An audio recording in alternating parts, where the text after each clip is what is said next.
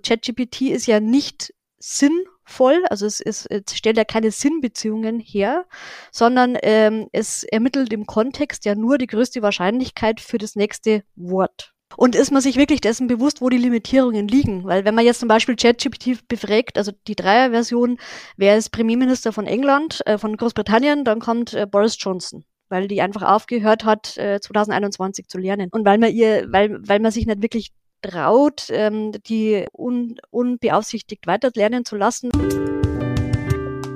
Hi und herzlich willkommen zu Female Business, der Nushu Podcast. Mein Name ist Melly und falls du heute das erste Mal zuhörst, herzlich willkommen. Schön, dass du dabei bist. Ich mache kurz mal die Vorstellungsrunde. Ich bin Melly, Gründerin von Nushu und Nushu ist ein branchenübergreifendes und positionsunabhängiges Netzwerk für ambitionierte Frauen, die gemeinsam lernen, lachen und wachsen wollen. Bei uns ist jede Menge los. Rund 3000 Frauen können nicht falsch liegen und wir vernetzen uns regelmäßig auf ganz unterschiedlichen Events, digital, aber auch in person. In ganz vielen Städten in der Dachregion sind wir am Start und Kraft meines Amtes habe ich jede Woche die Möglichkeit, mit ganz spannenden Gästen ins Gespräch zu kommen und diese Woche ist es Rosemarie Steininger. Sie ist eine renommierte Expertin für Software- und KI-Entwicklung. Unter anderem ist sie Mitglied des Expertenkreises Deutsche Normungs-Roadmap für künstliche Intelligenz und Initiatorin von KIDD. Das steht für KI im Dienste der Diversität. Sie ist außerdem Gründerin und Geschäftsführerin von Chemistry und Vorstand beim Münchner Kreis e.V. Sie hat BWL mit Schwerpunkt Wirtschaftsinformatik studiert und bevor sie ihr eigenes Unternehmen gegründet hat, hat sie unter anderem bei der BMW AG in der Kühnheim Stiftung gearbeitet. Und was sie da gemacht hat und wie das alles zur Gründung ihres jetzigen Unternehmens führt, das hören wir uns jetzt an. Zudem sprechen wir heute über die aktuelle KI-Debatte, wie man KI zur Innovation führen kann und welche welchen Stellenwert Regulierungen haben. Ein Hot Topic also. Und natürlich darf auch nicht JetGPT unerwähnt bleiben. Ist er Freund oder Feind? Wir werden es rausfinden mit Rosemarie Steininger. Fragst du dich, wie es beruflich für dich weitergehen kann? Du bist auf der Suche nach Sparingspartnerinnen, mit denen du dich über deine beruflichen Herausforderungen austauschen kannst? Dann solltest du dir auf jeden Fall Nushu anschauen. Nushu ist das größte branchen- und positionsunabhängige Frauennetzwerk in der Dachregion, wo du auf like-minded Frauen aus diversen Branchen und Positionen triffst und in den Austausch auf Augenhöhe gehen kannst, um neue Perspektiven und Ideen für deine berufliche Weiterentwicklung finden kannst. Wir sind füreinander da, wollen lernen, wachsen, connecten und natürlich Spaß dabei haben. Denn indem wir zusammenkommen und uns gegenseitig empowern, können wir nicht nur unsere eigenen beruflichen Herausforderungen angehen, sondern machen auch die Wirtschaft weiblicher. Klingt spannend? Dann melde dich jetzt für unseren Newsletter an und erfahre mehr über Nushu. Den Link dazu findest du in den Show Notes. Liebe Rosmarie, herzlich willkommen bei uns im Podcast. Wie schön, dass du bei uns bist. Schön, dass ich da sein darf, Melly. Wo bist du denn gerade? Ah, wo bin ich? Ich sitze in deinem Büro, in eurem tollen neuen äh, äh, Büro an der, am Viktualienmarkt ähm, und äh, darf an deinem Schreibtisch sitzen und fühle mich sehr wohl dabei. Das ist schön. Ich mag mein Büro total gerne und äh, ja, wir machen das heute ein bisschen unkonventionell. Wir sind nämlich am selben Standort, wie Rosemarie gerade schon gesagt hat. Und wir, ja, machen das jetzt aber trotzdem in zwei getrennten Räumen, weil einfach die Audioqualität dann besser ist. Und ihr, liebe Hörerinnen, sollt davon natürlich profitieren.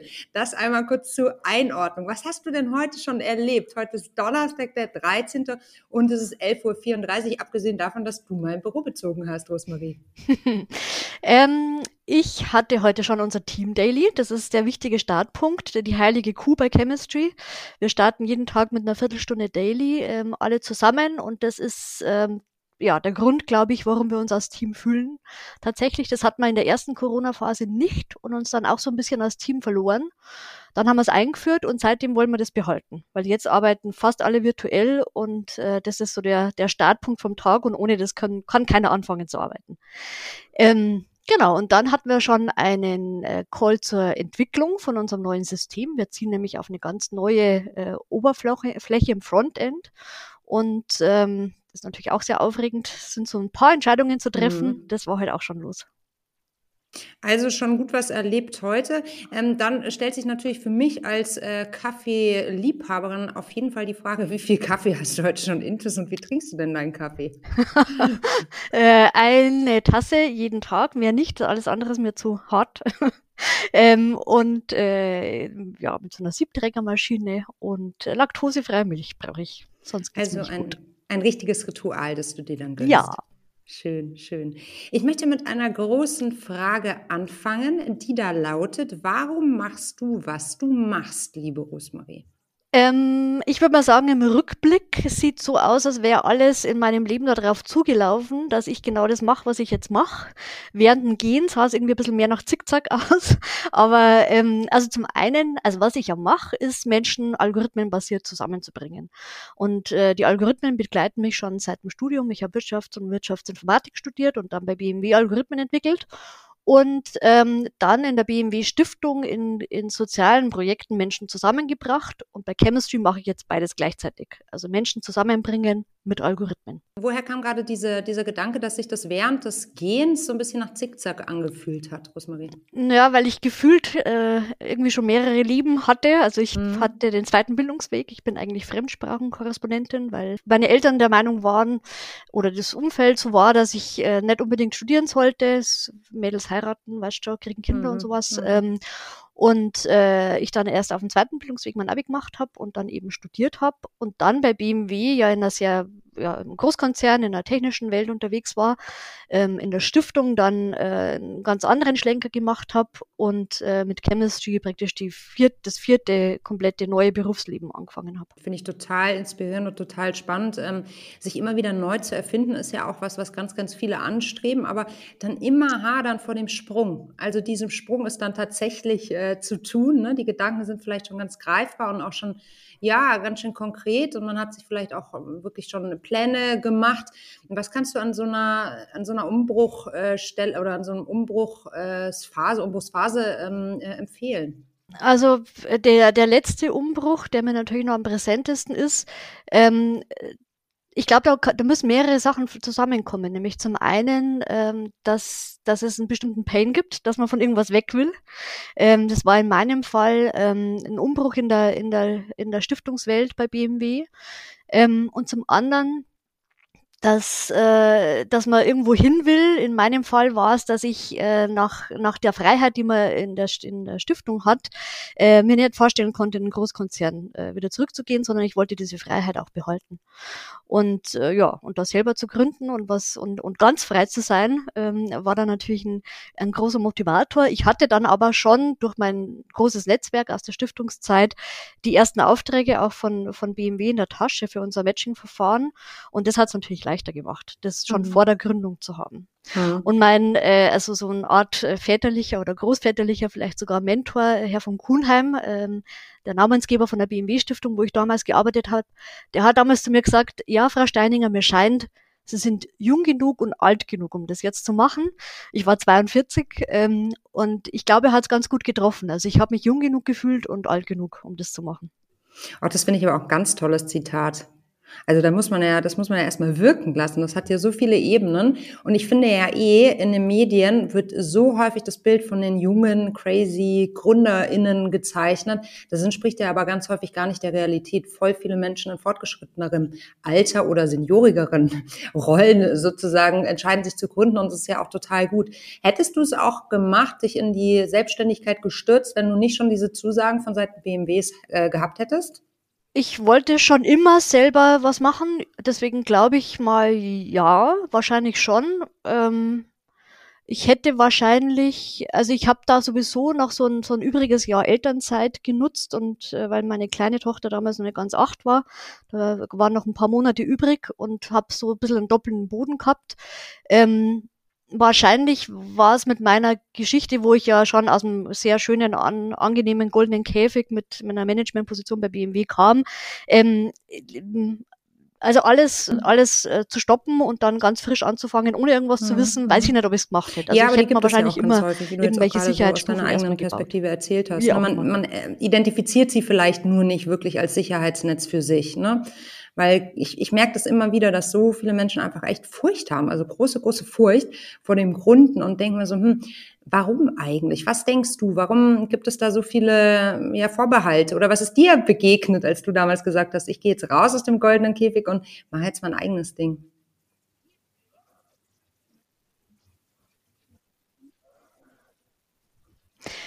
Ähm, ja, also viele, viele, viele haben natürlich gesagt, wie kannst du das machen, äh, so eine Position bei, bei BMW danach aufzugeben und mit den Möglichkeiten und so.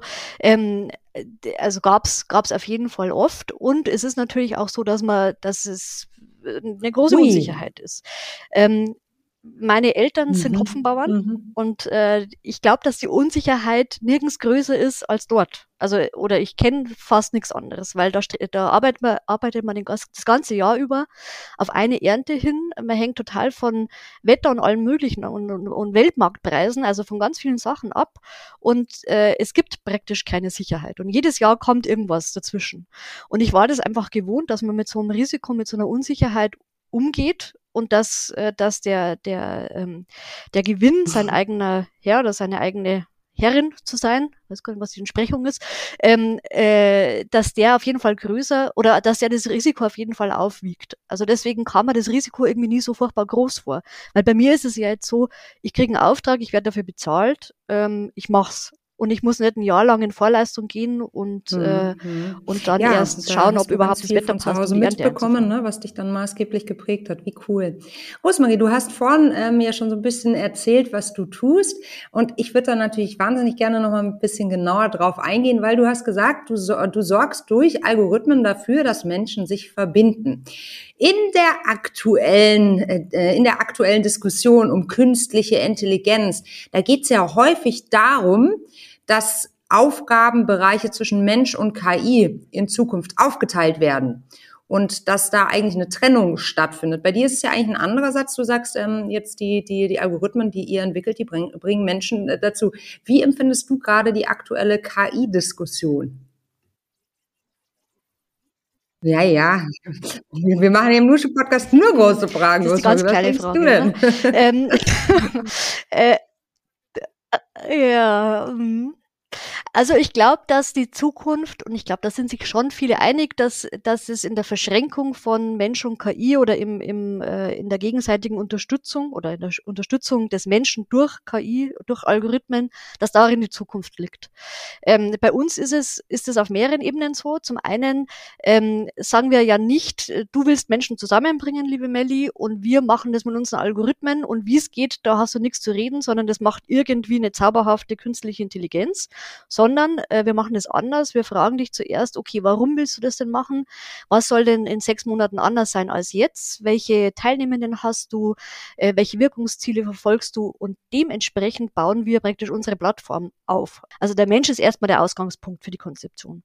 Dann ähm, bauen wir die Algorithmen und die Plattform und dann äh, gibt's, wenn die, wenn die, ähm, die Vorschläge da sind, wer jetzt mit wem ein gutes Match wäre, mehrere Möglichkeiten Eingriff zu nehmen wieder. Es kann, äh, man kann nochmal drüber schauen und sagen, okay, trifft es jetzt das, was wir konzeptionell wollten? Und jeder einzelne Mensch, für den Vorschläge gemacht werden, kann auch nochmal eingreifen. Und wofür wir das eigentlich machen, ist, dass tatsächlich dann Menschen zusammenarbeiten und dann wieder sehr analog oder in welchem auch virtuell, aber jedenfalls persönlich eingesetzt, ohne, also ohne dass die KI dann wieder was zu hat.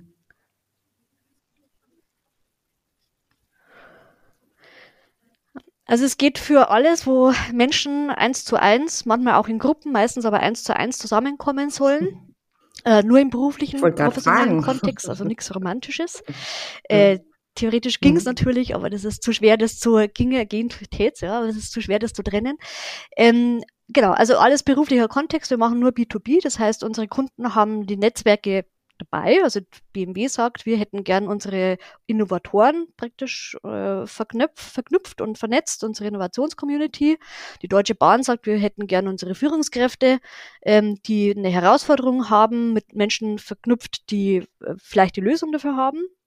Solche Sachen. Ähm, es ist viel HR-Bereich, es ist auch viel Event-Bereich, Recruiting, ähm, Community-Aktivierung, Das ist eigentlich egal. Es geht nur immer darum, wo ja, ist wirklich ein ganz neuer Ansatz, total spannend. Ähm, und du hast natürlich völlig recht. Ich meine, ich weiß es aus unserem Daily Business. Da steckt richtig was dahinter. Ne? Also Menschen in Kontakt zu bringen, so dass es wirklich ja für beide Seiten Mehrwert ist. Das ist schon ähm, das viel Fingerspitzengefühl äh, vonnöten. Umso spannender und interessanter, dass ihr das wirklich jetzt äh, sozusagen über Algorithmen abbildet. Jetzt bist du mir aber so ein bisschen ausgewichen in Bezug auf meine große Fragestellung. Wie siehst du die aktuelle KI-Diskussion? Ist die aus deiner Sicht völlig überdreht, ähm, überhöht? Ähm, wo, wo ordnest du dich da jetzt gerade ein?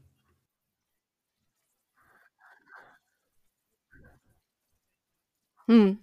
Also ich, ich bin in dem in der Beziehung viele ähm, oder ich, ich, ich fühle mich als viele, weil ich ähm, so ganz verschiedene Rollen habe. Also ich bin ja auch zum Beispiel im Vorstand vom Münchner Kreis, äh, wo eher die technische Perspektive, die Unternehmensperspektive ganz groß ist und äh, wo man sich sehr viele Gedanken darüber macht. Also wie kann KI zur Innovation führen und äh, die Regulierung, die jetzt gerade besprochen wird, oder die, die Zügel, die man der KI anlegen will, äh, vielleicht eher als bremsend gesehen werden. Auf der anderen Seite bin ich dann im, äh, äh, in dem Beratungskreis und Expertinnenkreis von der KI-Strategie der Bundesregierung und der Normungsroadmap KI, wo es dann genau um diese Regulierung geht. Also wie, äh, wann macht KI Angst und wie kann man ihr dann diese Zügel anlegen, äh, was, was, welche Auswüchse muss man verhindern. Und zum Dritten bin ich selber als Gründerin damit beschäftigt, das dann tatsächlich jeden Tag zu machen und, und unsere, unsere Lösungen da zu bauen. Ähm, und ich würde jetzt sagen, also es hat alles was für sich. Ja, es könnte sein, dass eine zu starke Regulierung äh, Innovation verhindert, wenn man es nicht gescheit macht. Aber ich glaube, es gibt keine andere Lösung, als tatsächlich Regulierung anzustreben, weil ganz freilassen, glaube ich, kann man es nicht. Ähm, äh, ja, die KI kann eben auch äh, furchteinflößend sein. Stimmt beides. Unser Weg ist jetzt, dass wir sagen, wir versuchen praktisch herauszufinden, wie geht gute KI und gut jetzt in mehrfacher Hinsicht, also ähm, äh, technisch gut, aber auch eben auch ethisch gute KI, wie funktioniert das im tatsächlichen Leben, ähm, dass man das baut. Und da haben wir so äh, für uns mehrere Forschungsprojekte auch, äh, an denen wir teilnehmen, mhm. äh, um das tatsächlich herauszufinden. Das ist mein Weg. Ich könnte nicht sagen, ähm, KI ist also gut oder böse. Ich äh, kann nur sagen, in diesem Kontext das, ist ja aus diesen, gerade deinen Worten. Ich habe mal so eine Frage, gerade weil du ja auch wirklich ähm, ein, eine echte Expertin in dem Bereich bist und sicherlich auch den Blick außerhalb äh, Deutschlands äh, ja immer wieder wagst. Und wie, wie ist denn die Diskussion in der EU im Allgemeinen? Also ich weiß jetzt nur, ich habe irgendwie kürzlich eine Headline gelesen, dass selbst Elon Musk ja eine Regulierung fordert. Wie ist das denn im europäischen Ausland?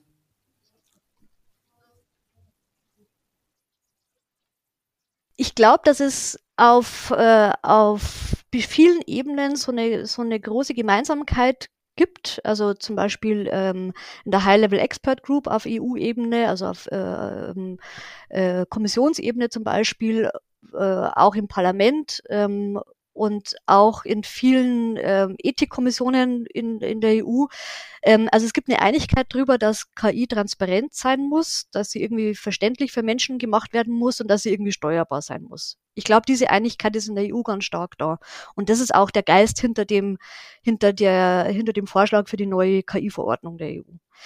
Ähm, was der Weg jetzt genau ist und wie viel äh, Transparenz und wie das genau ausschauen soll, ähm, was mhm, da noch mhm. äh, gut Aber ist und was ist nicht es nicht so, ist, dass die da Regulierung die der aktuellen offen. Innovationswelle, ähm, die sogar ich mitbekomme, nicht total hinterherrennt?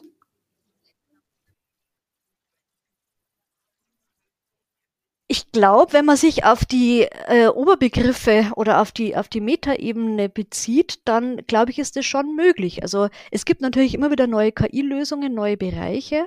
Aber wenn, ähm, wenn die Forderung ist zu sagen, das, was du da machst, lieber KI-Anbieter, Hersteller, Anwender, ist, äh, muss transparent sein, das muss steuerbar sein, also es muss äh, ein Human in Command zum Beispiel geben, äh, menschliche Aufsicht. Dann ist die Frage bei der jeweiligen Lösung, wie funktioniert das denn? Wie kriegt man das denn hin, dass das passiert?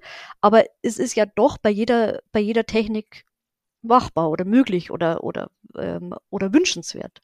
Ähm, ich glaube, dass man sich auf so eine Ebene zurückziehen muss. Man wird nicht sagen können, eine Regulierung äh, und eine Navigation muss jetzt genau so und so und so funktionieren, weil dann gibt es eine ganz andere Art von Navigation, dann passt es nicht mehr. Aber, ähm, aber diese Forderungen zu sagen, es muss transparent, verständlich und steuerbar sein, glaube ich, läuft nicht der Welle hinterher. Ja, da also ich meine, die Frage, wir haben jetzt auch hier im Team die ersten für, Experimente für mit JetGPT gemacht. Das ist ja die aktuelle Version 3 draußen. Die äh, JetGPT Version Nummer 4 ist jetzt käuflich ähm, als Lizenz zu erwerben. Und das ist ja ein Tool, das ähm, mit dem kann man ja wirklich Dialoge führen. Eine äh, KI, die ähm, ja jetzt auch einem äh, ehemaligen Chef von mir ermöglicht hat, innerhalb von zwölf Stunden ein Buch zu schreiben.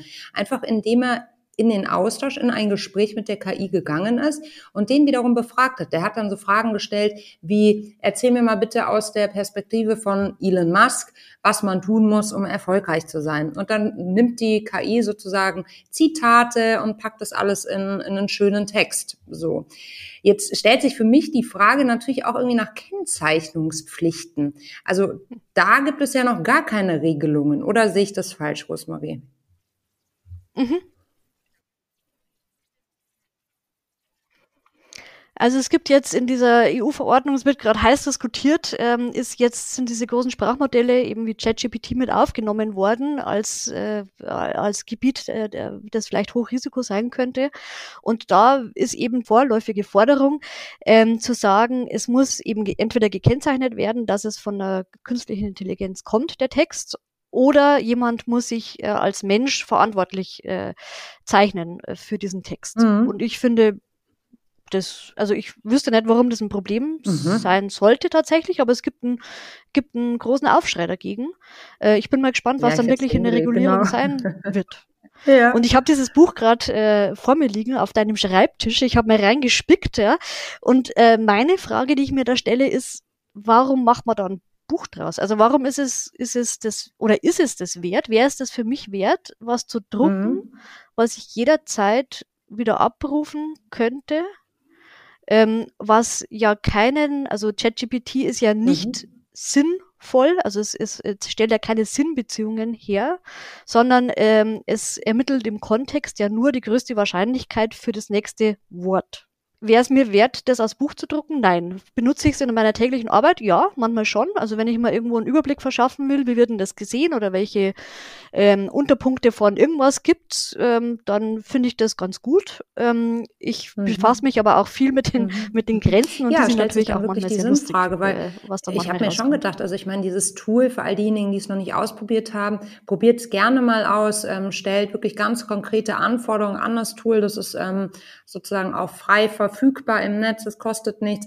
Und ähm, ja, probiert euch da einfach mal aus, weil es wirklich interessant ist. Aber ich habe mir schon die Frage gestellt, also es kann ja maximal Arbeitszeit ersparen, ne? aber vielleicht, und das ist so meine Horrorvision, ist es so, dass dann irgendwann, jetzt mal Beispiel Interview, ne? die Interviewfragen werden von JetGPT von der einen Seite vorbereitet und auf der anderen Seite werden die Fragen beantwortet via JetGPT. Einfach weil es so eine Arbeitszeit äh, oder Arbeitserleichterung ist. Ne?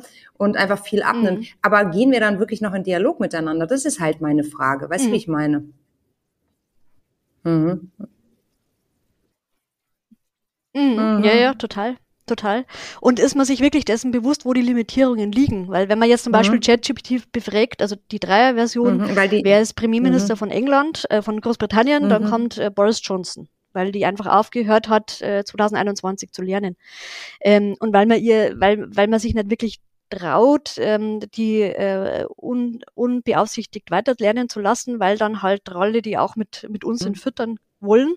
Ähm, genau, mhm. deswegen, äh, äh, genau, es, es gibt also Einschränkungen äh, beim Lernen. Äh, sowas zum Beispiel oder natürlich auch ganz klar äh, das Thema, ähm, es ist ein Fokus auf eine, auf eine westliche, auf eine englisch geprägte, amerikanisch geprägte äh, Welt, äh, auf die Frage, was die fünf größten, besten Filme aller Zeiten, die fünf größten Philosophen oder sowas sind, kommen mhm. ja immer sehr westlich und oft auch männlich geprägte Themen. Und das muss man sich klar machen. Und wenn man jetzt auch noch, wie du jetzt sagst, äh, Interview-Antworten geben würde, würde man das ja immer wieder mhm. per perpetuieren. Man würde ja mhm. ja und vor allem macht das, das Frage vielleicht auch eine Kluft auf. Das also wäre da natürlich habe ich schon sehr so Gedanken drüber gemacht.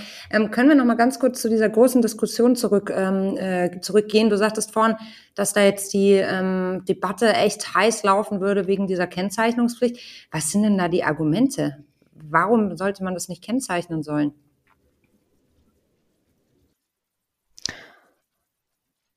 Das Argument ist, äh, dass es, dass es die, den Einsatz von ChatGPT reduziert, dass Mhm. es äh, dadurch Innovation und Effizienz verhindern würde. Aber ich finde, bei manchen von diesen Argumenten ähm, würde ich mir gern wirklich Fälle erklären lassen, wo das tatsächlich das dann reduziert. Ich meine, wenn es ChatGPT ist, dann schreibe ich es halt drunter. Wenn ich es nicht drunter schreiben will, weil ich es als mein eigenes ausgeben will, dann muss ich mein eigenes Dann sollte man sich überlegen, ob man es gleich lässt, oder? Ja, Wenn mei, man nicht also, unter Klarnamen halt dafür einsteht, was Darf man da halt fabriziert. ja, also Genau, schon, ja. ja, also kann natürlich äh, in manchen Fällen durchaus sinnvoll sein, aber in vielen Fällen mir kommen dann gerade wieder nur so die die Internet-Trolle in den Kopf, ähm, die dann irgendwie Schmarrn online verbreiten. Ne? Also ja, ich denke doch, finde ich eigentlich eine total sinnvolle Lösung. Bin aber natürlich auch keine Expertin in dem Bereich, verfolge die Debatte, aber sehr gespannt mit. Kann man nicht anders sagen. Rosmarie, vielen Dank für diese Insights, die du uns gegeben hast. Ich würde gerne noch mit dir spielen und zwar eine Runde Quick and Dirty. Das geht so, ich stelle dir eine Frage und du antwortest idealerweise Hm. in einem Satz. Was sagst du dazu? Ja, mach mal. Und JetGPT bleibt aus. Was war der Moment, der für dich dein bislang größtes Erfolgserlebnis war? Ich glaube, rückblickend ist es der Moment, als ich äh, in der Ewart von Kuhnheim Stiftung ähm, äh, angenommen wurde, als ich da eingestellt wurde, weil das für mich die Basis von, von jeglichem Netzwerk war und von allem, was ich, was danach kam. Was liest du gerade? Ähm, Algorithmen haben kein Taktgefühl von Katharina Zweig. Ganz grandios. Ganz grandios, also kannst du weiterempfehlen? Unbedingt, unbedingt. Mhm. Ist das ein Sachbuch? Auch sehr oder- verständlich. Auch sehr Verständlich. verständlich. Mhm. Okay. Mhm. Was ist dein persönlicher Kraftort? Äh, der Walchensee, ganz klar. Was war die größte Herausforderung in deiner Karriere in den letzten sechs Monaten? irgendwie äh, eine gewisse Zähigkeit bei unseren Kunden, die sich in den letzten vier Wochen wieder komplett verflüchtigt hat, wo aber anscheinend so Energiekrise plus Krankheitswelle plus, plus weiß ich auch nicht was zusammenkam und alle Projekte verzögert wurden. Wer hat dich in deiner Karriere bisher am meisten unterstützt? Mein früherer Chef bei der Eberhard von Kuhnheim Stiftung, Karl August von Kosbott, der ähm, mich, der mir die Möglichkeit gegeben hat, tatsächlich vorher als Algorithmenentwicklerin bei BMW dann gemeinnützige Projekte in der Stiftung zu machen, was ich erstmal keiner vorstellen konnte. Ja, ich kann mir da gerade auch nichts drunter äh, vorstellen. Ich breche mal wieder meine eigenen Regeln. Äh, was waren das zum Beispiel für Projekte, um es ein bisschen anschaulicher zu machen, Rosmarie? Also mein erstes Projekt war, ähm, da, da hieß es einfach, ähm, wir haben ein neues Projekt oder es soll ein neues Projekt im Bildungsbereich geben. Das soll die Bildung in Bayern, an die Schulbildung verbessern. Und jetzt überlegen Sie sich mal was. Und was wir uns überlegt haben, war ein Mentoring-Projekt zwischen Lehrkräften und Lehramtsstudierenden, hieß die Lehrwerkstatt. Und dafür habe ich dann auch die erste, das erste Matching-Tool vor zwölf Jahren schon entwickelt. Und war ein Erfolg? War ein Erfolg, äh, ist Mhm. immer noch, läuft immer noch äh, und war die Grundlage für Chemistry, war die Grundlage für, für ganz, ganz viel. Welche Situation in deiner Karriere würdest du heute ganz anders angehen als damals? Ich habe, als ich gegründet habe, ähm, zuerst äh, äh, vorgehabt, ein Joint Venture zu gründen mit einer mit einer größeren IT-Firma ähm, und bin davon abgegangen, abgekommen, weil äh, die Strategien zu unterschiedlich waren. Und auch weil ich weil ich persönlich noch mal eine reife eine reife Schleife gedreht habe in der Gründungsphase. Und würde ich es anders machen, würde ich es gar nicht mehr erst probieren, hm, weiß ich nicht. Ist jetzt so besser, dass ich, dass ich das nicht als Joint Venture gemacht habe? Ja. Weil du dadurch einfach für dich selbst nochmal viel mehr vorantreiben konntest und dich auch entwickeln konntest, was du gerade meintest? Oder warum ist es so besser? Weil die Freiheitsgrade sehr viel Mhm. höher sind ähm, Ja. und weil äh, ich glaube, dass wenn man ein Joint Venture oder eine Partnerschaft eingeht, dann müssen die strategischen Ziele sehr, sehr gut übereinstimmen, weil es gibt natürlich immer stürmische Gewässer äh, und äh, wenn man da dann nicht genau weiß, wo man, wo man hin will oder, oder warum man das alles eigentlich macht, glaube ich, oder habe ich einfach schon viele andere Startups scheitern sehen. Was war dein größtes Learning in den letzten zwei Jahren? man kann durch alles irgendwie durchkommen. Also ich finde, das ist ein, also ist für mich vor allem ein gesellschaftliches Learning, dass man so eine Situation wie Corona als Gesellschaft irgendwie überleben kann. Also ich glaube nicht, dass man oder ich hätte mir das vorher nicht vorstellen können, wenn es jemand erzählt hätte, dass, dass sowas geht. Also natürlich mit, mit vielen Verletzungen, aber irgendwie geht und wir nachher immer noch leben. Wenn du eine Sache auf der Welt sofort ändern könntest, welche wäre das? Also in meiner kleinen Welt fällt mir da wenig ein, weil ich würde sagen, dann mache ich es halt anders. In der großen Welt komme ich jetzt tatsächlich zu sowas wie äh, Ungerechtigkeit, Weltfrieden, also Ungerechtigkeit vermeiden, äh, die ganz großen äh, äh, Sachen, Hunger, so, solche Sachen treiben mich tatsächlich um, wenn, wenn ich merke oder wenn ich, wenn mir wieder mal klar wird, wie privilegiert wir hier sind, das würde ich gern ausschalten. Wie ist deine Definition von Feminismus und bist du Feministin?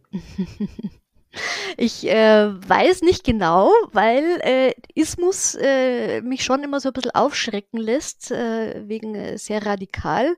Also ich bin äh, auf jeden Fall, ich glaube, ich bin Feministin. Ja, doch, würde ich sagen. Ich habe letzte Woche äh, ähm, einen Vortrag gehört oder einen Workshop mitgemacht zu Feminist AI fand ich auch mhm. ganz spannend. Ich glaube, ich mache am äh, äh, unterm Strich das, was, was damit gemeint ist. Ich weiß aber nicht, ob, äh, ob ich das als Feminismus bezeichnen würde. Liebe Rosemarie, wir haben heute über viele große Themen gesprochen. Nicht auf alle werden wir sofort Antworten finden.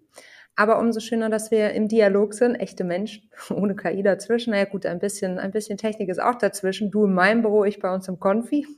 Aber wir beide treffen uns jetzt gleich oben auf dem Kaffee, würde ich vorschlagen. Ach nee, den hattest du ja schon auf dem Wasser oder einen Tee. Und euch da draußen danke ich sehr fürs Zuhören. Vielen Dank, dass du bei uns warst, liebe Rosmarie. Vielen Dank. Hat Spaß gemacht. Das war Female Business, der Nushu Podcast für diese Woche. Falls du auch ein Netzwerk suchst, in dem du dich mit anderen Frauen auf Augenhöhe austauschen kannst zu aktuellen Herausforderungen im Job, dann empfehle ich dir von Herzen, dich mal bei uns auf der Website umzuschauen. Du findest sie in den Shownotes verlinkt oder, verlinkt oder du gehst auf teamnushu.de.